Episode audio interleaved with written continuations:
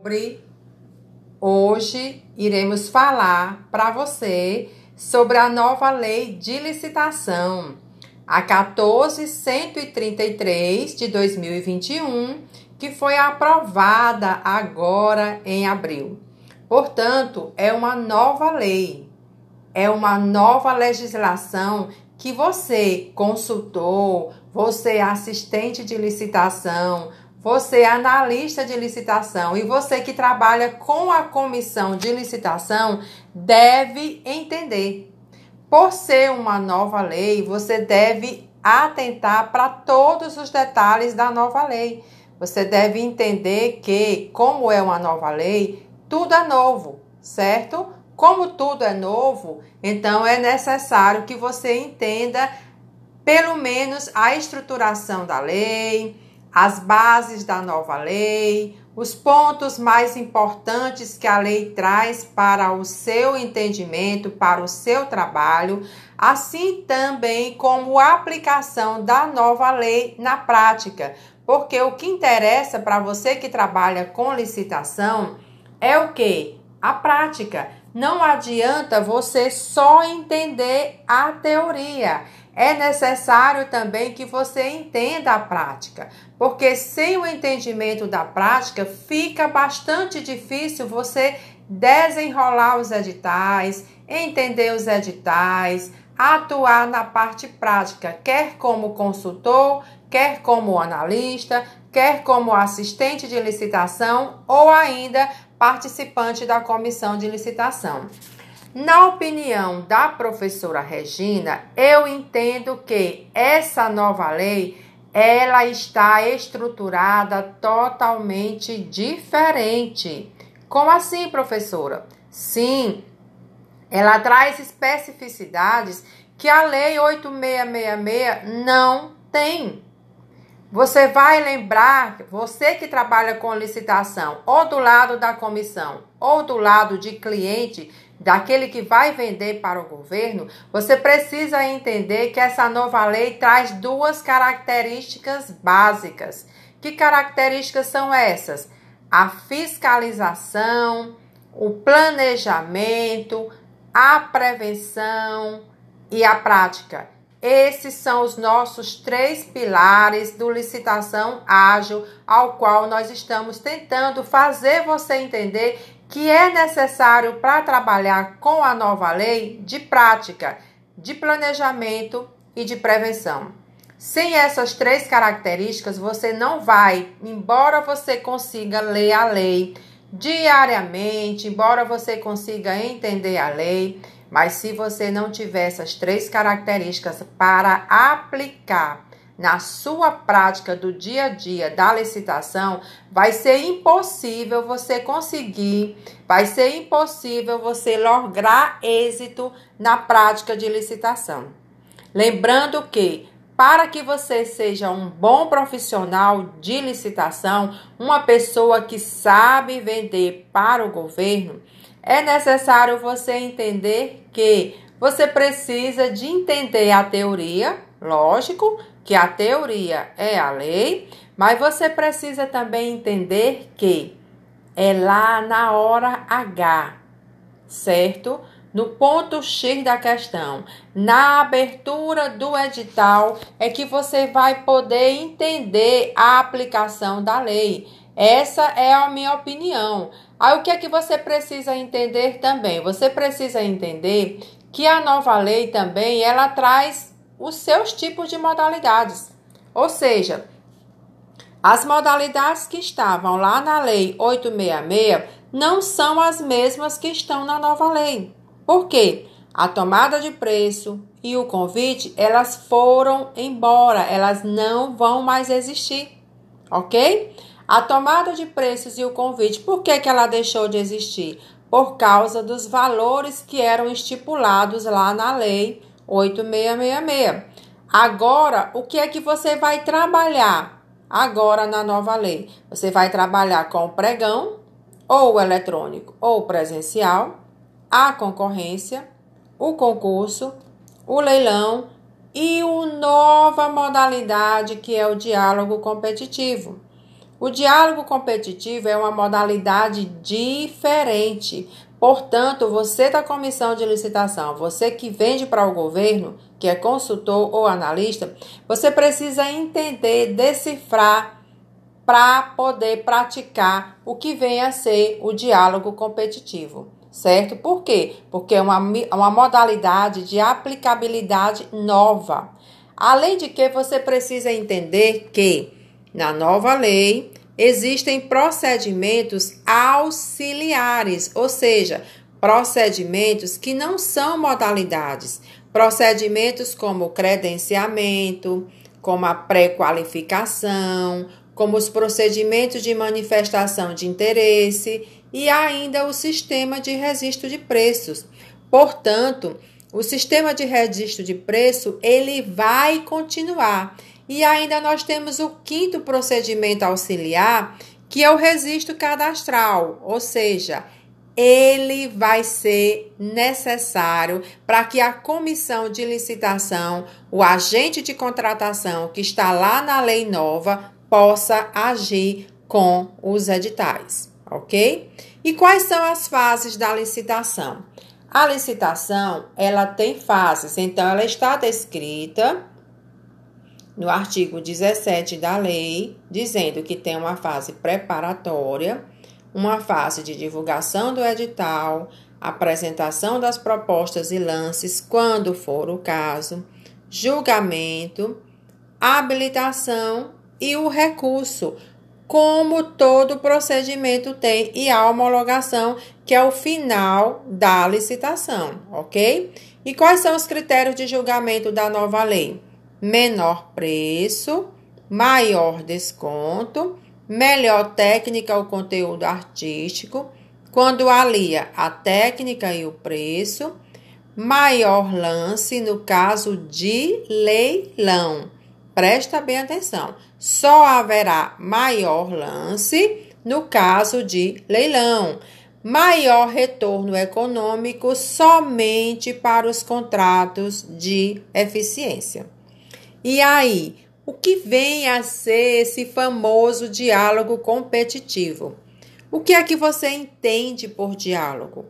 É uma conversa, certo? Segundo a nova lei, é uma conversa certo? Para contratação de quê? Obras, serviços para a administração pública. Ou seja, a administração pública ela vai realizar diálogo com os licitantes previamente selecionados. Certo? Esses esses licitantes, eles vão ser selecionados na forma de um edital. Haverá dois editais lá no é, diálogo competitivo. Esses dois editais, um será para selecionar os licitantes e o segundo edital vai ser para selecionar o que? As propostas. Portanto, você que vai participar de uma licitação na nova lei, você vai entender que o que é que pode contratar nesse diálogo competitivo? Objeto que envolve inovação tecnológica, ou técnica, ao qual envolva soluções que dependem de adaptação das opções disponíveis no mercado, ou ainda que envolva especificação que não podem ser definidas de forma suficiente pela administração. Você precisa entender que o diálogo competitivo, o objeto dele, é uma característica inovadora certo? Presta bem atenção para isso. Para isso, a administração ela convidará os licitantes previamente selecionada através de um edital, ok? Aí, depois de toda essa seleção, vai haver a discussão que vai apresentar a melhor proposta no final. E aí, portanto, a comissão ela vai lançar o quê? Um novo edital para selecionar a melhor proposta de acordo com aqueles licitantes que foram selecionados lá no primeiro edital. E aí você pode me perguntar: como é que eu faço para comparar essa bendita lei 1433 com a 8666? Será que tem alguma semelhança? Claro que sim. tem algumas semelhanças. Por exemplo, no artigo 5, diz que a nova lei ela é aplicável e ela serão observados os princípios como legalidade, impessoalidade, moralidade, publicidade e assim sucessivamente. Já na lei 8666 também ela seleciona os princípios também, como legalidade, impessoalidade, moralidade, igualdade, publicidade e probidade administrativa. O que é que você observa? Que tanto a nova lei como a lei 8666, ela tem princípios comuns, só que na nova lei existe ainda princípio como celeridade e economicidade que não tem na atual Lei 8666. Lembra também que o reajustamento lá na lei nova, em sentido estrito, é uma forma de manutenção do equilíbrio econômico financeiro do contrato.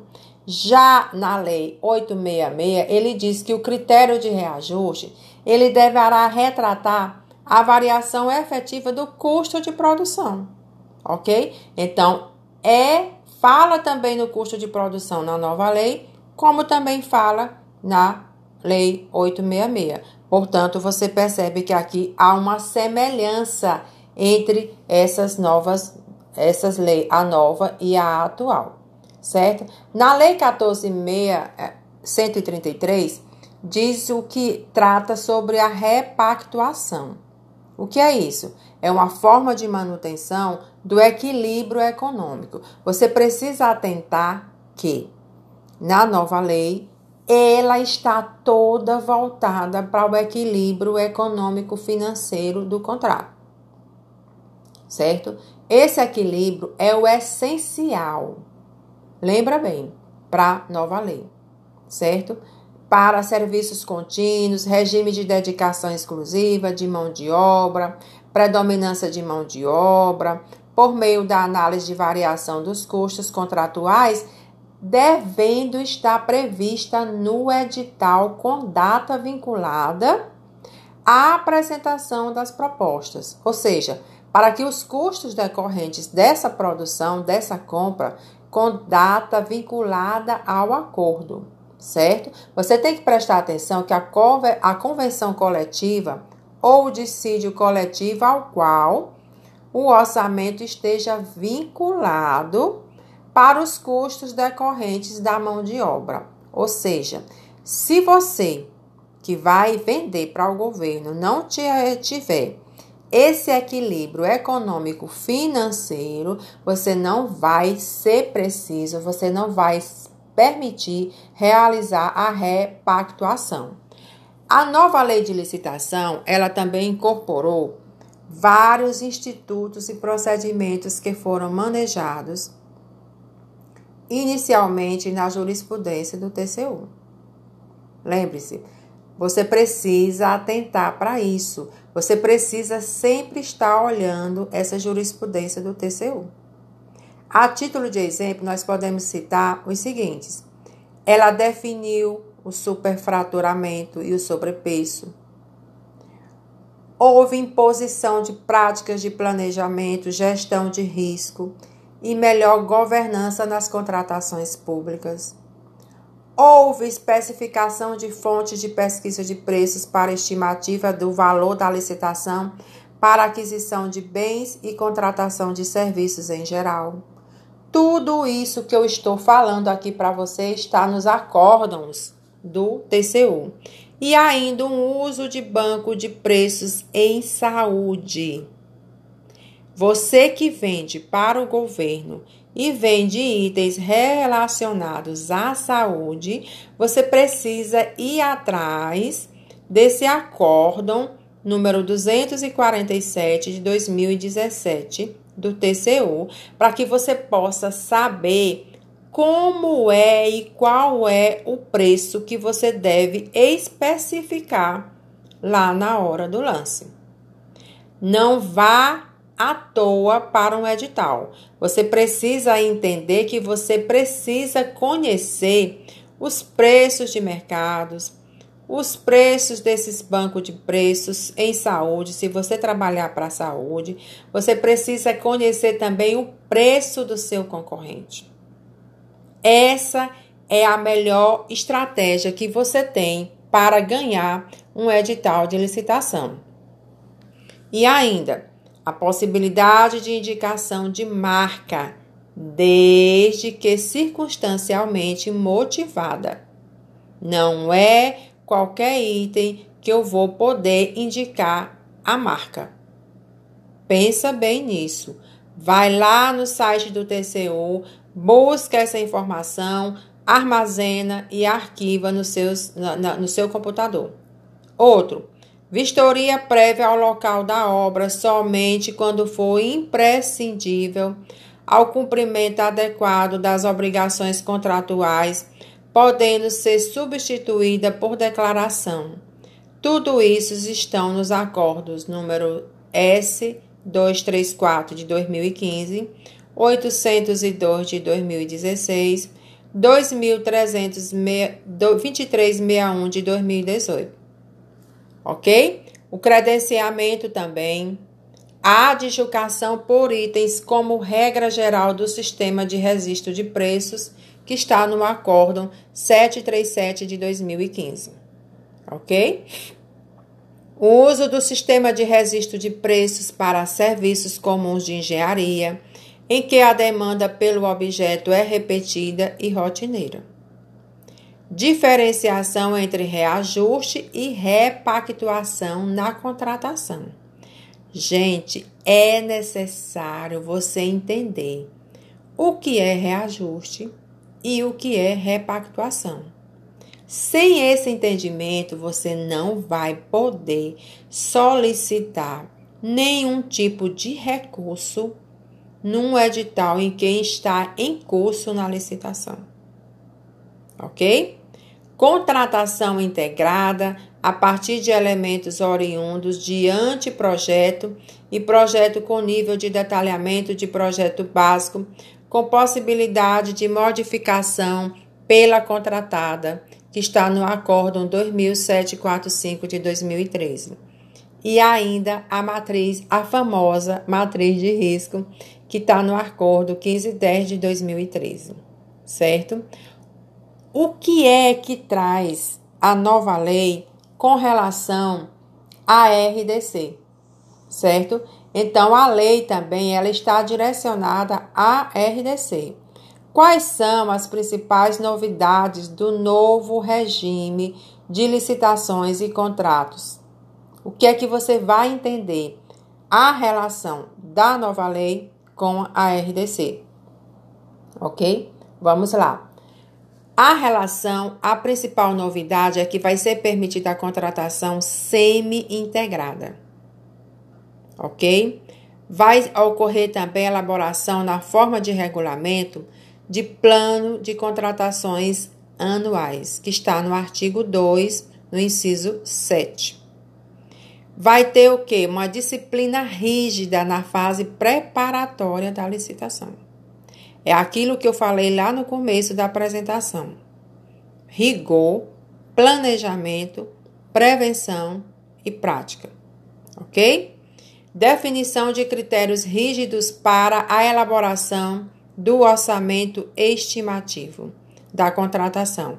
Não vai ser qualquer tipo de orçamento que vai ser aceito na, na, no edital de licitação. Obrigatoriedade de se exigir no edital a implantação de programa de integridade pelo licitante vencedor que está no artigo 25, no parágrafo 4. Ok? Aí tem mais. Contratação simultânea, que está no artigo 49. Controle prévio de legalidade dos atos praticados na fase preparatória da licitação, que está no artigo 53. Credenciamento, que está no artigo 79 obrigatoriedade de constar nos contratos os critérios e a periodicidade da medição, quando for o caso, e o prazo para liquidação e para pagamento. que está no artigo 92, no inciso 6. Possibilidade de exigência de seguro garantia, com cláusula de retomada performance bond, que está no artigo 101. Fornecimento e prestação de serviço associado. Ainda tem mais possibilidade de utilização de meios alternativos de prevenção. Olha o que eu falei lá no começo da apresentação. E resolução de controvérsias que está no artigo 151.